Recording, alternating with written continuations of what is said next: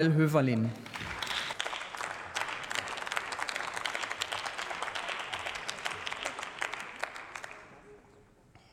Sehr verehrte Frau Präsidentin, meine Damen und Herren! Die Herausforderungen sind groß, von Katastrophen über Extremismus im Inneren, bei analogen, bei digitalen. Ich glaube, selten stand die innere Verfasstheit unseres Landes, die Freiheit unter größerem Druck und Sie ist nicht gut vorbereitet durch das 16 Jahre geführte unionsgeführte Ministerium.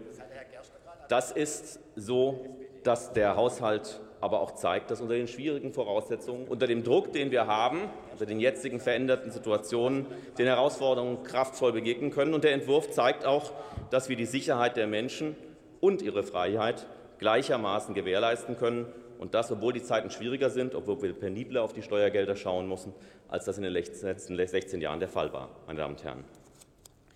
Wir haben verschiedene Punkte. Ich kann in der Kürze der Zeit nur wenige herausgreifen. Deshalb möchte ich sagen, die Fortschrittskoalition tut sehr viel mehr für die Cybersicherheit. Die Cybersicherheit ist ein Gebiet, in dem die, das stark vernachlässigt wurde in den letzten Jahren, dass, obwohl die Bedrohungslage ständig stieg, an vielen Punkten der Staat selbst nicht für Sicherheit im Cyberraum gesorgt hat. Gesorgt hat.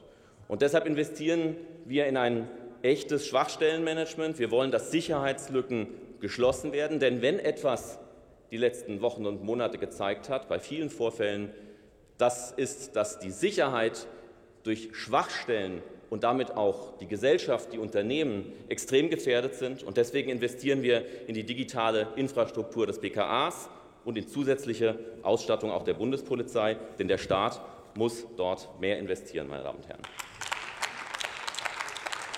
Auch das BSI als Zentralstelle für die Cybersicherheit haben wir vereinbart. Das werden wir auch vorantreiben, denn es kann nicht sein, dass Cybersicherheit nicht koordiniert vorangetrieben wird. Und deswegen soll das BSI als zentrale Stelle agieren, indem Cybersicherheit zusammen dann auch mit den Ländern koordiniert werden kann.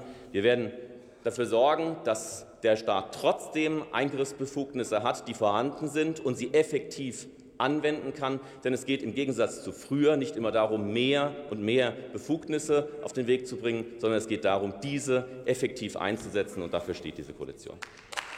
Lassen Sie mich noch kurz ein Wort zum Bevölkerungsschutz sagen. Dieser Haushalt zeigt, dass wir im Bevölkerungsschutz mehr investieren, denn in, zum Beispiel erhält das THW deutlich mehr Geld, 35 Prozent mehr als 2019. Dazwischen, das hat äh, Herr Gerster ausgeführt, gab es Sonder, äh, Sondereffekte.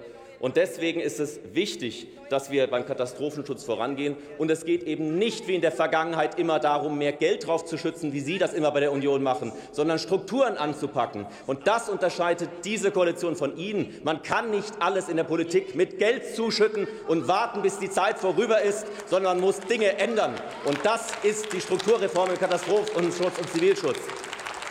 Und eine Kollegin sagte gerade eben so schön, Ihr Minister Seehofer hat am Ende seiner Legislaturzeit entdeckt, ach, da gibt es ja das BBK. Und er wusste gar nicht so richtig, was er damit sorgen soll. Hätte man vielleicht mal etwas mehr früher Strukturen angefasst, dann wären wir auch heute weiter. Und die Menschen im Ahrtal erwarten das von uns und nicht immer nur mit dem Geld rumzuwerfen. Herzlichen Dank, meine Damen und Herren.